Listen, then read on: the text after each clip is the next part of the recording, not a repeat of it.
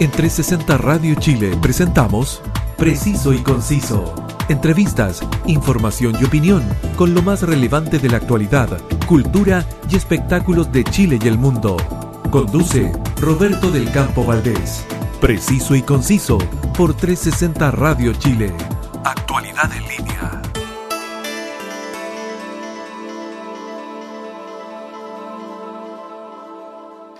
Un saludo para todos quienes nos están escuchando por la señal www.360radiochile.cl 24/7 con la compañía de la mejor música y la actualidad en línea.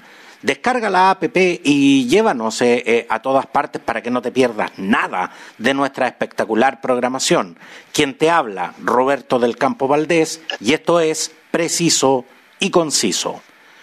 Con quien vamos a conversar hoy es enfermera y activista feminista por los derechos humanos y derechos animales, miembro de la Coordinadora de Víctimas de Trauma Ocular y candidata independiente a la Convención Constituyente por el Distrito 13, que comprende las comunas de San Miguel, San Ramón, El Bosque, Lo Espejo, La Cisterna y Pedro Aguirre Cerda. Al teléfono, Natalia Aravena. Muchas gracias, Natalia, por estar hoy con nosotros. Bienvenida. Hola, muchas gracias por la invitación. El 3 de abril, Natalia, a través de tu cuenta TikTok, realizaste una fuerte denuncia en contra del Ministerio de Salud y el presidente de la República, donde los emplazaste diciendo, ustedes nos sacaron los ojos, ahora háganse cargo. ¿Cuál es el, cuál es el motivo de, de esta denuncia, Natalia?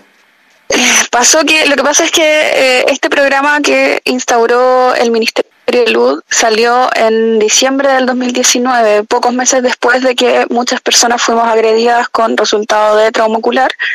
Y desde ese momento nosotros notamos graves falencias en el programa que involucran eh, escasez de personal, escasez de horas médicas, que se corren cirugías, que el programa solo se realiza en un hospital de todo el país, por lo que todas las personas que han sido afectadas con trauma ocular en todo Chile tienen que viajar a Santiago, tienen que costear su estadía, sus pasajes, Y nosotros hemos tenido eh, muchas reuniones con personas involucradas del gobierno, como del Ministerio de Salud, de la Subsecretaría de Redes Asistenciales, del Servicio de Salud Metropolitano Oriente, del Hospital Salvador y eh, desde la Subsecretaría de Derechos Humanos del Ministerio de Justicia. Pero todas estas reuniones que hemos tenido nunca han tenido mayor efecto siempre nos han tratado de eh, ir como diciendo que en realidad están haciendo esfuerzos por mejorar el programa, pero la verdad es que no ocurre nada. Y en relación a eso, eh, este año empezaron a quitar aún más cosas del programa y la gota que rebalsó el vaso fue justamente que se despidió a dos tecnólogas del programa que eran las únicas que teníamos en, en, este, en este programa y que eh, ya no las tenemos y que son personas fiábamos porque nos habían dado una atención de calidad y que eh, ahora ya no las tenemos y así sentimos que nuestra atención se va deteriorando cada vez más. Precisando en lo que nos acabas de contar, ¿el Hospital Salvador es el único hospital en Chile que los atiende? Sí, es el único hospital en Chile y esto partió en la unidad de trauma ocular del Hospital Salvador. Luego se supone que este programa iba a salir de ahí para, eh, nos prometieron primero que se iba a utilizar una casona aparte que está frente al hospital para así separarnos de este lugar donde hemos recibido maltratos eh, de parte de algunos funcionarios. Eh, y además nos dijeron que este programa se iba a empezar a replicar en regiones, que es algo que nosotros hemos estado exigiendo durante mucho tiempo, pero la verdad es que eso no ha pasado. Y de hecho, se nos había conseguido un espacio aparte en el hospital para que el programa funcionara, funcionara pero eh, ahora se devolvió a la unidad de trauma ocular, que es el lugar donde hemos recibido maltrato de parte de oftalmólogos, de parte de personal administrativo y también incluso de otros usuarios que están esperando atención porque ellos tienen trauma ocular por otras causas. ¿Y de qué tipo de maltrato estamos hablando, Natalia? Maltrato verbal, eh, haciendo alusión a que nos merecíamos, por ejemplo, que eh, tuviéramos el trauma ocular o que fue nuestra culpa haber sido agredidos por haber estado donde estábamos. Eh, personal que a, a, mis compañeros no los han querido atender luego o que no les responden sus preguntas. A una compañera una vez ella estaba preguntando si le podían dar una orden para un examen que se tenía que hacer en otro centro y le dijeron que no, que ya había perdido la visión, así que no había había nada que hacer, entonces tampoco dan explicaciones adecuadas, son eh, bastante agresivos al momento de la atención, no todos, pero sí muchos de los, de los profesionales que están ahí. Natalia, y cuando en estos momentos en el sistema de salud en general tenemos verdadera carencia de especialistas, Tú nos señalas que eh, este programa estaba atendido eh, solamente por un oftalmólogo y, por dos tecnólogas médicas, de las cuales dos tecnólogas ya fueron despedidas, que eran, entre comillas, las personas que manejaban la información y que, y que conocían de cerca los casos de ustedes. Por lo tanto, en estos momentos podemos decir que este programa lo están desarmando a poco. Así es, esa es la impresión que tenemos nosotros. Eh, antes eran seis profesionales destinados a nuestra atención, era una psicóloga, las dos tecnólogas, eh, una trabajadora social, una terapeuta ocupacional y un protecista. Esos eran los seis profesionales que habían. Este año recién agregaron un oftalmólogo porque antes nos atendíamos con los oftalmólogos de la unidad de trauma ocular, pero que no estaban capacitados con eh, lo que nosotros necesitamos con derechos humanos, por lo cual habían bastantes malos tratos. Y ahora contratado un oftalmólogo, pero eh, despidieron a las dos tecnólogas que teníamos. Entonces, nosotros creemos que si nos están devolviendo a la unidad traumaocular, que era el espacio de donde habíamos que, pedido, pedido salir, si nos están quitando profesionales que nos atienden, es porque están tratando de desmantelar este programa poco a poco. Y, y, en definitiva tratando de, de, desincentivar de que ustedes sigan asistiendo y por supuesto continuando con sus tratamientos. Exacto, porque eh, muchos chicos ya no han querido a la unidad de trauma ocular porque han sufrido malos tratos, porque incluso se me había olvidado mencionar esto, hemos sufrido maltrato por parte de los guardias, que son una empresa externa que tiene subcontratada el Hospital Salvador, y estos guardias varias veces han hecho problemas para que podamos ingresar a la, a la unidad, em, o también tratan mal a los compañeros que están tratando de ingresar, y así han habido diversos problemas de ese tipo. Natalia, y tú como miembro de la coordinadora de víctimas de trauma ocular, seguramente eh, conoces mucho más casos que, los que yo puedo en este instante documentar, pero tú me señalas de que muchos de, esas personas han abandonado este, este programa. ¿Y cómo, ¿Y cómo están continuando su, atención? Eh, porque esas personas no han dejado de necesitar atención. ¿Cómo lo están haciendo? Hay algunos que eh, se están atendiendo con profesionales que voluntariamente nos han ofrecido su ayuda, hay otros que están pagando por sus atenciones en centros privados y hay otros que derechamente no se están atendiendo en ningún lugar y que para nosotros ha sido muy difícil eh, poder ayudarles porque no somos profesionales, somos todos personas que hemos sufrido trauma ocular y, no hemos podido resolver esas situaciones, entonces para nosotros está siendo sumamente problemático porque tenemos compañeros que ya han sido maltratados por profesionales, por ejemplo, eh, psiquiatras, y que están en una situación de salud mental bastante complicada y que no quieren volver a atenderse porque tienen miedo de que ya estando mal los vuelvan a tratar mal los profesionales que se supone que tienen que ayudarlos. Natalia, eh, las víctimas de trauma ocular eh, piden ser compensados económicamente por, por un monto cercano a los eh, ocho mil millones de pesos, haciendo, haciendo la diferencia entre quienes perdieron el globo ocular completo, producto de, de, balines de goma, y aquellos que perdieron parte importante de la visión con un pago por daño moral de 380 y 340 millones respectivamente. A ver, cuando, cuando el Consejo de Defensa del Estado ha respaldado a las fuerzas policiales señalando que todo esto está jurídicamente respaldado, ¿qué tan real ven ustedes la posibilidad de una indemnización y con los montos solicitados? Bueno, o sea, primero aclarar que esta demanda civil que es de la cual se habla no es de la coordinadora, o sea, hay algunos miembros de la coordinadora que participan, pero esto fue hecho de manera externa. Sin embargo, nosotros estamos eh, también al tanto de lo que ha ocurrido y apoyamos a nuestros compañeros, por supuesto, y creemos que de partida el Consejo de Defensa del Estado eh, no tiene las atribuciones para poder rechazar eh, este eh, esta demanda, sino que solamente están tratando de desestimarnos eh, mediante su opinión. Sin embargo, la demanda sigue en curso eh, y creemos que no se puede estar respaldando instituciones que nos agredieron y además hablar de que estos montos son desproporcionados cuando esto significa un cambio y una agresión con la que vamos a tener el resto de nuestras vidas. Por ejemplo, yo perdí el completo y si a mí me ofrecieran esa cantidad de dinero eh, o perder el ojo, yo, o sea, o mantener mi ojo, claramente yo preferiría mantener mi ojo. Es algo que el dinero no puede pagar.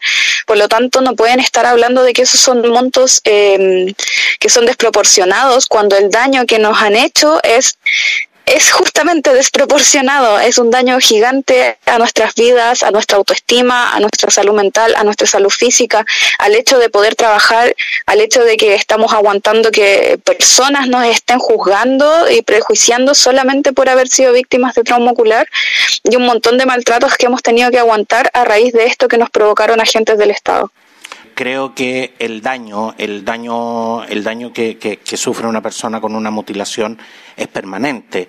El dinero tarde o temprano siempre se acaba. Entonces, de verdad que, considero que ahí también hay una, desproporción tremendamente grande. Pero, pero tú me señalas, eh, Natalia, de que el Consejo, el Consejo de Defensa del Estado no tiene facultades, pero de una u otra manera el hecho que estén apoyando públicamente a las fuerzas policiales es también una desestimación para la causa que ustedes están presentando. Claro, por supuesto. O sea, ellos no tienen las facultades, pero aún así deciden meterse en el asunto y dar esta opinión pública para que eh, a las personas les quede ese mensaje para poner a la ciudadanía en contra nuestra también. Eh, y no corresponde, no corresponde que estén tomando ese partido que eh, además públicamente nuevamente se vuelva a desestimar nuestros testimonios, siendo que estamos bajo un gobierno que hemos visto nuevamente que es negacionista, que no ha reconocido las, múltiples violaciones a los derechos humanos que han cometido contra nosotros y tampoco nos sorprende porque sabemos que este mismo gobierno es el que el que hizo que fuera posible que nos generaran estas agresiones y que quedaran en total impunidad. Y por lo tanto eh, siguen en esa misma línea. No van a reconocer nunca que ellos fueron quienes nos agredieron y que son responsables de nuestras agresiones. Em, nosotros esperamos en realidad que en un próximo gobierno cambie esta situación porque actualmente solamente hay personas de ese calibre en las autoridades y que tratan de negar constantemente lo que nosotros hemos vivido. Natalia, sé que para ti este es un tema es un tema muy sensible, pero pero considero importante dar dar, dar a conocer tu testimonio. ¿Qué fue lo que, lo que te ocurrió el 28 de octubre de 2019?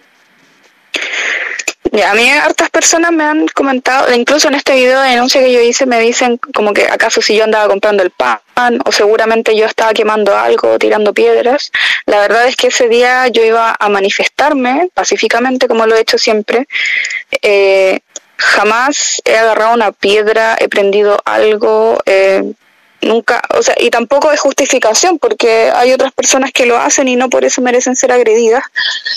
Eh, pero yo iba a manifestarme y cuando llegué al Paseo Bulnes no había todavía inicio de ninguna manifestación, había gente sentada en el suelo, había gente comiendo porque habían unos carritos vendiendo mote con huesillo.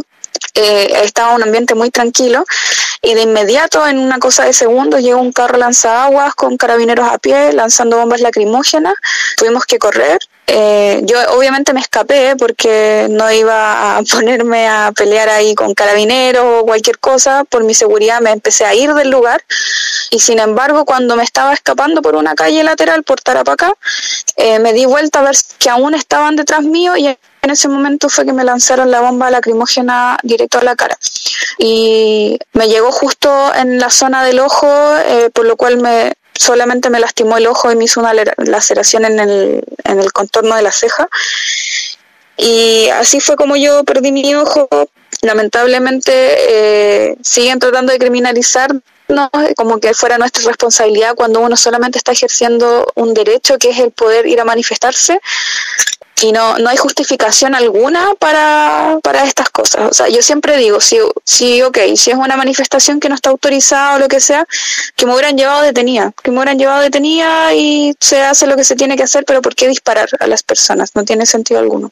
Natalia, y al momento que tú recibes este impacto, más allá del dolor físico que me imagino que, que debes haber sentido, ¿cuándo te das cuenta de que esto en definitiva era, era más grave de lo que pudiera ser un, un, impacto en la cara?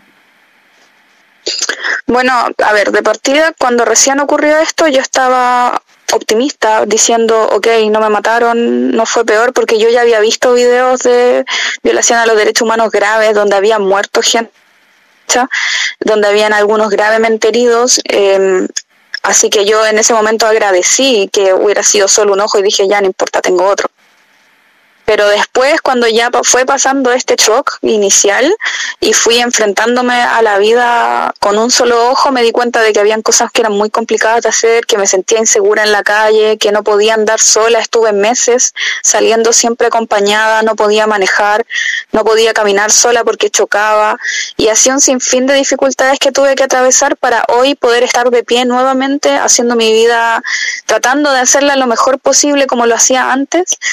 Eh, pero sí ha sido un proceso muy difícil de rehabilitación física, motora, eh, psicológica, en todos los aspectos en que esto significó un cambio totalmente, un giro en, 300, en 180 grados eh, de mi vida.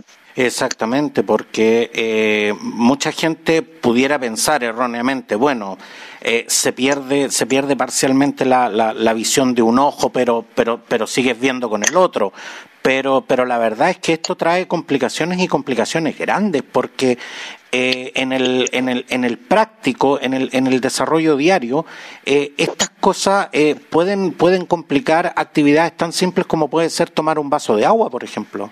Sí, sí, por supuesto. O sea, no es solo decir, ah, se me acortó un poco el campo visual y listo, sino que se pierde percepción de profundidad, es difícil hacer maniobras eh, motrices. Para mí, retomar la enfermería fue muy difícil porque los procedimientos de enfermería quieren precisión, un montón antes de volver a ejercer, porque ya no era lo mismo. Ya lo veía de la misma manera funcionar eh, o hacer cualquier otro tipo de procedimiento, tuve que readaptarme a eso, a caminar en la calle, porque siempre chocaba por mi lado derecho, me y bueno, hasta el día de hoy me sigo pegando de repente.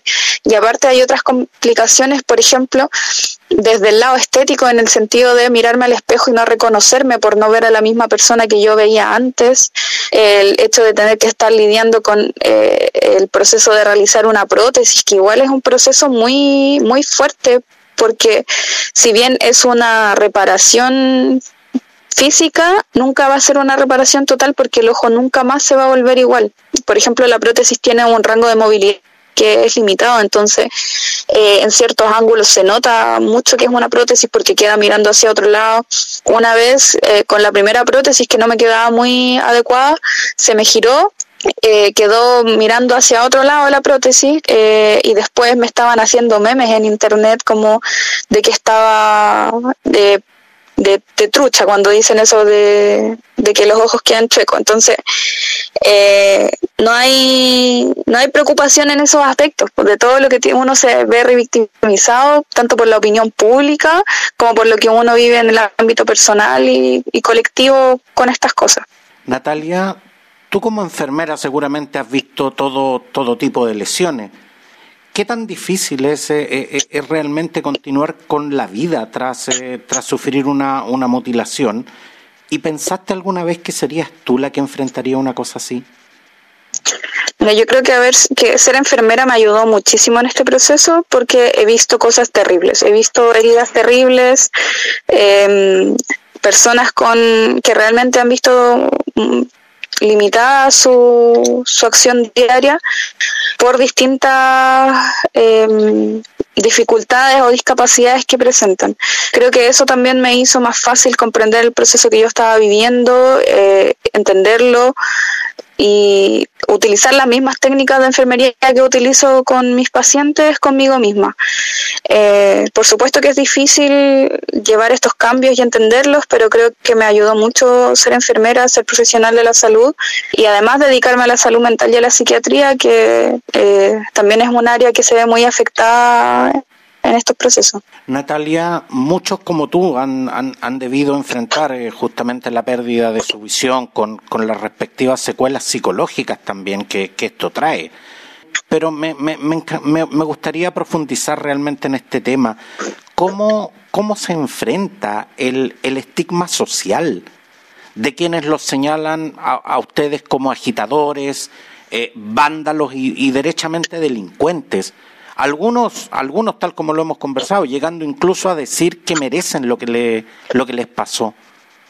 La verdad ha sido muy difícil, hay compañeros que se ven muy afectados por eso. Yo aprendí a lidiar con la opinión pública en el sentido de entender que hay personas que opinan sin saber realmente, que repiten lo que escuchan y que no hacen una mayor reflexión de lo que realmente ocurre. Eh, tampoco creo que sea la opinión de una persona que privilegia el bien material por sobre la calidad de vida de las personas. Me parece que son opiniones que ni siquiera vale la pena eh, contestar o darle una vuelta o algo, porque si una persona considera que es más importante un, un torniquete, un edificio o cualquier cosa que la vida o la parte del cuerpo de una persona, me parece que no tiene sentido hacerle caso.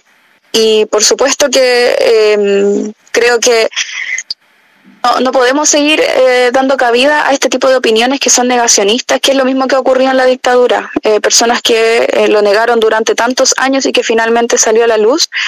Em, también me ha pasado que he tenido la oportunidad de conversar con algunas personas que tienen alguna opinión más extremista en este sentido de culpabilizar a las víctimas, pero luego de este testimonio, de darse el tiempo de reflexionar, son capaces de cambiar de opinión. Por lo tanto, yo también creo tiene que ver mucho con la desinformación, con el hecho de estar aburrido y de creer en todas las mentiras que nos ha dicho este gobierno de que eh, nos han criminalizado a nosotros y nos han culpado a nosotros por toda la crisis que está viviendo el país cuando los únicos responsables son ellos. Natalia, y tiene, y tiene que ver también el hecho de que cuando se habla de manifestaciones, cuando se habla eh, de congregar marchas, eh, lo que más se muestra son justamente los desmanes y son justamente eh, los actos de, personas que, que, yo jamás los he negado. Esos actos existen y son total y absolutamente repudiables. Pero en definitiva, cuando se está mostrando solamente el lumpen, cuando se están mostrando los neumáticos encendidos y cuando se muestran en definitiva los saqueos, eh, eh, es de una u otra manera buscar una tendencia que en definitiva conduzca a la opinión pública a pensar de esa manera. Sí, se nota que hay una manipulación fuerte de los medios con respecto a esto y no es solo de ahora, viene desde hace mucho tiempo. Yo empecé a movilizarme en las calles el 2011 cuando fue toda esta revolución eh, eh, con respecto a la educación, cuando estábamos exigiendo educación gratis, de final lucro y PC. Y en esos tiempos yo iba a las marchas, que eran marchas hermosas, porque eran eh, muy largas, iba mucha gente haciendo eh, distintas eh, expresiones artísticas, y yo volví a mi casa muy contenta de todo lo que había visto y sin embargo yo después prendía la tele y en la televisión solamente estaban mostrando eh, desmanes que eh, claramente ocurrían en las marchas pero que eran una minoría y era algo muy escaso pero sin embargo solamente se enfocaban en eso y no mostraban el resto de la manifestación pacífica a las miles de personas marchando que estaban exigiendo derechos sino que solamente se enfocaban en esas personas que iban a hacer desmanes y ahora ha ocurrido similar. Solamente se han enfocado en mostrar eh, los destrozos que han habido y no, no se en mostrar realmente los que hemos estado manifestándonos pacíficamente, que hemos estado exigiendo eh, el cumplimiento de los derechos que hemos exigido todo este tiempo y que nos han ignorado y finalmente a partir de eso es que nos terminan criminalizando porque nos culpan de todos los desastres que han habido, que muchos de esos también los ha cometido carabineros, porque ellos son quienes están jugando la guerra con nosotros y no pueden esperar tampoco que los manifestantes estén ahí esperando eh, sentados a que carabineros los ataque y no responder. Yo nunca he estado en primera o algo similar. Sin embargo, el día que yo perdí mi ojo fue justamente porque no había primera línea. Si hubiera habido, probablemente yo no habría sido agredida porque no había nadie que nos defendiera ese día. Natalia, eh, me parece me parece tremendamente importante dar a conocer tu, tu testimonio. De verdad que emociona. Y, y, te agradezco la confianza en preciso y conciso para venir a contarnos algo tan personal y tan doloroso pero también quiero que nuestros auditores conozcan eh, los aspectos relevantes de tu candidatura para formar parte de la, de la Convención Constituyente. ¿Por qué, eh, Natalia, te presentas como candidato independiente si formas parte de la lista eh, Convergencia Social? ¿Cómo debe entenderse eso por quienes pretenden votar por ti? Mire, esto yo lo he respondido varias veces, creo que tiene que ver con que, bueno, de partida yo que había que recolectar firmas para formar listas de independientes estaba operada, por lo tanto yo no podía estar eh, juntando firmas. Por lo tanto, esta era como la oportunidad para poder hacerlo. Y además creo que también los partidos políticos tienen que reivindicarse y que eh, en vez de quedarse ellos en el poder, como lo han hecho siempre, eh, em, cedan el poder, o sea, cedan estos puestos, estas oportunidades a los independientes, a quienes hemos estado en la lucha social, a quienes hemos estado en las calles desde hace años y que hemos exigido cambios, a todas las personas que formamos de este, eh, este Chile que despertó, que podamos participar participar de estas instancias políticas y que no sean los mismos de siempre quienes estén en esos cargos, sino que haya caras nuevas, rostros nuevos y quienes realmente conocemos la realidad que se vive en Chile y no estas personas que viven en su burbuja, en las Condes, Vitacura, Lobarnechea y que no tienen idea de lo que pasa en el resto del país. Ahora, eh, sin duda que el respeto a los derechos humanos es eh, indispensable en cualquier sociedad, eso, eso está fuera de toda discusión. Pero ¿qué le dices a la gente que hoy ve en el ejercicio de los derechos humanos una herramienta que solo obstaculiza el trabajo de las policías a la hora de contener hechos de violencia y derechamente la delincuencia? Yo creo que hay una confusión que justamente han generado los, los, medios y las autoridades con respecto a lo que son los derechos humanos. De, de, hecho, justamente me pasó ayer hablando con una vecina en el bosque que ella me decía que estaba chata de los derechos humanos y de estas personas que defienden los derechos humanos porque eso favorece la delincuencia. Y lo que yo le explicaba es justamente que de partida los derechos humanos no tienen que ver solamente con defender a ciertas personas de los ataques de la policía, sino que los derechos humanos es todo lo que va a permitir que nosotros nos desarrollemos esta sociedad de una forma que sea equitativa y donde tengamos un piso mínimo, como por ejemplo el derecho a la educación, a la salud, a tener sueldos y jubilaciones que sean dignas, permitan vivir parte de los derechos humanos, lo que va a permitir que nosotros nos desarrollemos íntegramente y que tengamos libertad para poder ejercer nuestras acciones real y que del poder económico que nosotros tengamos. Hay que entender también que eh, claramente los derechos humanos tienen que ver con eh, proteger la integridad física de las personas y esto incluye el no estar agrediendo a las personas. Eh, pero hay protocolos. Se supone que existen protocolos de parte de las fuerzas policiales para poder mantener el orden público sin hacer eh, agresión a los, a los derechos humanos. Y esa es la confusión que ocurre actualmente. Se cree que la única forma que tiene la policía para mantener el orden es mediante la violencia, cuando eh, eso no está establecido de esa forma. Eh, se supone que, por ejemplo, ellos tienen que dispersar a los manifestantes cuando hay hechos de violencia. Sin embargo, ellos actualmente solo dispersan porque haya personas congregadas, no porque hayan hechos de violencia. Entonces, eh, se ha, se ha mal utilizado este término, se ha manoseado demasiado y se da a entender cosas que en realidad no son. Eh, me parece indispensable que por supuesto tiene que haber una protección a los derechos humanos con lo que respecta a la integridad física de las personas, eh, porque de partida para eso existe la justicia también. Carabineros no tiene por qué eh, tomar acciones por sus manos agrediendo a las personas, siendo que su deber es mantener el orden público. Por lo tanto, ellos tienen que dispersar o llevar detenidos a las personas cuando están cometiendo actos delictuales y luego la justicia será quien determine eh, qué es lo que va a pasar luego. De embargo, nosotros sabemos que durante todo este proceso ellos golpean a las personas, disparan a las personas, incluso agreden gravemente, generando secuelas de por vida, como la que tengo yo, como la que tiene Mario Acuña, donde él está en situación de estado eh, prácticamente vegetal. Y ha sido muchas otras personas como Gustavo Gatica, Fabiola Campillay, Carlos Astudillo y un sinfín de manifestantes que han sido agredidos eh, gravemente por carabineros y que acá no ha habido ningún respeto a los derechos, respeto a los derechos humanos, donde han sido personas que ni siquiera estaban generando daños y aunque estén generando daños, Carabineros tiene que detener eso y no generar daños de por vida a la persona. Y es algo, y es algo en lo que, en lo que realmente a mí me gustaría ser tajante también.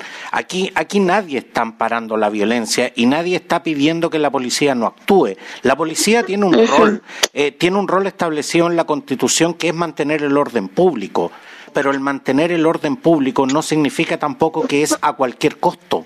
Y, en ese sentido creo que es muy importante lo que tú no, nos acabas de decir, Natalia, de que tiene que haber también más información. Porque yo también, yo he escuchado mucha gente que, que dice, claro, es que estos delincuentes los dejan hacer lo que quieren, porque claro, ahora el tema de los derechos humanos, y, y, y de verdad que, que, yo te hago esta pregunta y te agradezco eh, una explicación tan clara, Natalia, porque hay mucha desinformación con respecto a este tema y vuelvo a insistir, aquí nadie está respaldando hechos de violencia. Eso, esto, esto no se trata de eso, pero obviamente el ejercicio de las policías también tiene que estar sujeto a los protocolos y a las facultades que definitivamente le corresponden y jamás excederlas, obviamente. Por supuesto, o sea, yo siempre digo, nadie habla de que no necesitemos que haya una policía porque por supuesto que es necesario que haya quien nos proteja de asesinos, eh, violadores, etcétera, personas que realmente generan daño en la sociedad. Sin embargo, actualmente se está metiendo a demasiadas personas en ese saco que no corresponden y el deber de carabineros es justamente resguardar el orden y la seguridad no generar daño a las personas. Y esa es la diferencia que no se entiende y que creen que lo que queremos es que haya libertad y que cualquiera haga lo que quiera. Y no se trata de eso, se trata de mantener el orden sin violentar a las personas. Natalia, eh, dentro de tu eje programático está que el Estado debe ser protector del medio ambiente y de la sintiencia de los animales. ¿En qué sientes que el Estado de Chile no ha cumplido este, este principio fundamental, Natalia? Eh, la verdad es que el Estado chileno ha hecho muy poco con lo que respecta a estas materias. De partida, el tema de los animales. Los animales no aparecen mencionados en la Constitución actual.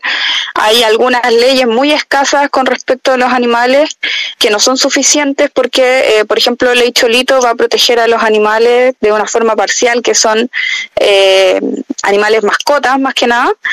Eh, no considera otro tipo de animales y vemos lo que ocurre, por ejemplo, en la industria cárnica o láctea o de los huevos, porque no hay un resguardo del bienestar de los animales. Son animales que nacen para sufrir toda su vida y que luego de eso son asesinados para el consumo humano. Eh, y no hay una protección del bienestar animal. Eh, no se trata de, porque yo soy vegetariana, pero no se trata de que tratemos de eliminar la industria de la carne o de que eh, seamos todos vegetarianos, sino de que todo esto se lleve en un marco que resguarde el bienestar de los animales, que puedan tener eh, una vida que no sea sufrimiento, que se les cuide del maltrato, em, para luego cumplir este objetivo. Lo mismo con la fauna chilena, no, se, no hay leyes que protejan ampliamente, o sea, hay leyes, pero sin embargo no se llevan a cabo eh, la protección de la fauna, las grandes industrias están destruyendo el medio ambiente, no se eh, hemos visto cómo se han deforestado áreas, lo cual también afecta a la fauna chilena. Hay especies que están en peligro de extinción. Estamos con un cambio climático importante donde no hay protección del medio ambiente, donde, por ejemplo, acá en la región metropolitana hemos visto en el distrito donde yo voy como candidata, en el 13, prácticamente no existen áreas verdes, son muy escasas. Eh, en el, allá en la Florida existe el Cerro Panul y se está tratando hace mucho tiempo de destruir el cerro para construir eh, edificios allá arriba en el cerro, quieren construir edificios eh, y sacar el bosque, que es lo poco que se tiene aquí en la región eh, de áreas verdes y que esto nos permite tener una mejor calidad de vida, nos permite vivir en áreas que sean libres de contaminación, tener un mejor desarrollo de nuestro propio vivir. Por lo tanto, es imperativo que el Estado sea protector del medio ambiente y de los animales porque ellos dependen de nosotros y nosotros dependemos de ellos. Si no tenemos medio ambiente, si vivimos en un medio ambiente que es contaminado, que está enfermo, nosotros también nos enfermamos y nos también morimos. Y es, y es tremendamente importante también hacer esa salvedad de que cuando hablamos de animales no estamos hablando solamente de las mascotas que, que, muchos de ustedes que nos están escuchando pudieran tener en sus casas. Aquí eh, eh, en Chile un animal que de verdad no tiene ninguna, ninguna protección es el, es el caballo.